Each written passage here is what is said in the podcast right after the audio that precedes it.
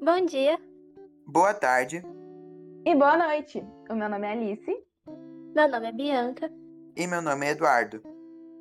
Somos da turma 111 e estamos aqui para apresentar, em forma de podcast, o trabalho da história da mecatrônica.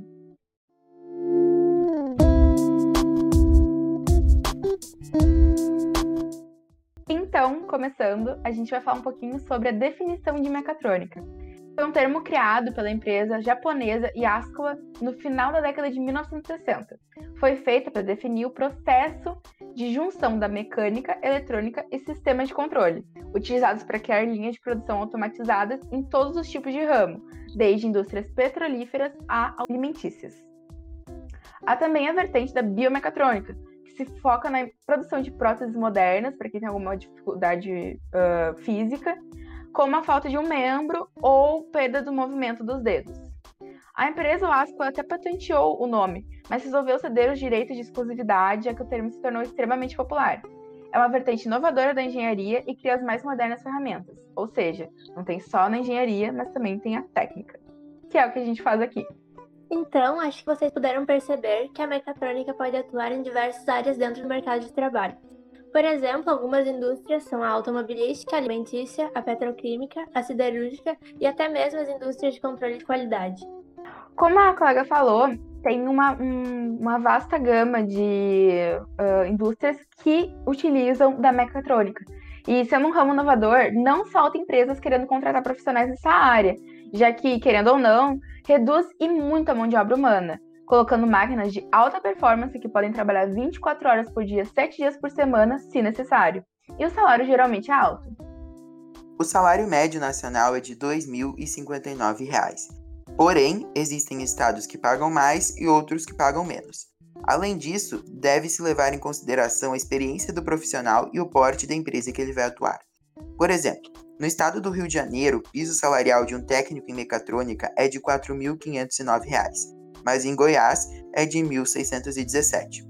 Existe ali uma grande oscilação de região para região, tudo dependendo da demanda, já que existem lugares mais e menos industrializados. Isso vem de um fator histórico relacionado aos investimentos que o governo federal promoveu, geralmente que eram concentrados ali na metade sul do país. Mas será que a industrialização é realmente uma coisa boa?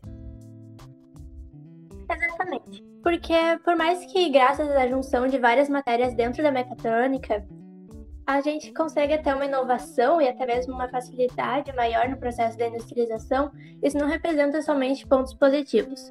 Sim, agora nós podemos melhorar nos sistemas de produção e trabalho, mas enquanto fazemos isso, acabamos por substituir a mão de obra humana pela robótica.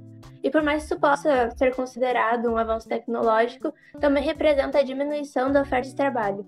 Onde antes uma pessoa tinha seu trabalho e renda garantidos, agora a tecnologia ameaça substituir. Desse modo, eu gostaria de convidar nossos ouvintes a refletirem um pouco sobre como a tecnologia muda nossas vidas. E é bom lembrar que de uma forma cada vez mais rápida. Até alguns anos atrás, não podíamos pensar em uma empresa que funcionava sem o trabalho humano, mas hoje se torna uma realidade cada vez mais próxima. Assim, até onde vamos com as nossas invenções? Existe um momento em que deveríamos parar ou o progresso é irrevogável? Ok, então agora a gente vai abrir espaço para diálogo, não só dos nossos ouvintes, mas também da gente. Dudu, se quiser começar. Como a substituição dos postos de trabalho é inevitável em algumas áreas e os que mais vão ser afetados por essa revolução industrial são aqueles que possuem a menor escolaridade, o governo tem o dever de investir na capacitação maciça da população para que sejam realocados em outras profissões. Está cada vez mais necessário, mais do que nunca, pessoas trabalhando na área da inovação e da manutenção, cada vez menos pessoas no chão da fábrica. Uh, em conexão aí com o que o colega falou, eu também gostaria de trazer uma matéria que eu li da Tesla, na verdade da CNBC, sobre a Tesla, a GM e a Amazon, que decidiram então tentar automatizar a fábrica delas. Elas queriam automatizar completamente, então sem nenhuma mão de obra humana. Só que eles viram que não daria certo. Por quê?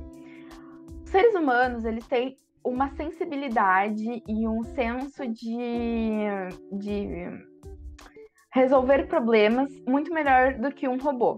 Então, como, por exemplo, Um robô, pro robô, um erro, mesmo pequeno, é um erro. E aquela peça, por exemplo, vai ser descartada por inteiro. Já é um ser humano ter a sensibilidade de tentar consertar o pequeno estrago para não, não descartar completamente o material. O medo de sermos completamente substituídos por máquinas já não é mais uma preocupação tão urgente, porque nessas fábricas tão grandes, eles perceberam que ainda nenhuma mão de obra é melhor do que a humana. Eu acho que é isso, então. Uh, ficamos por aqui. Eu agradeço ouvirem até aqui e tchau. Tchau. Tchau.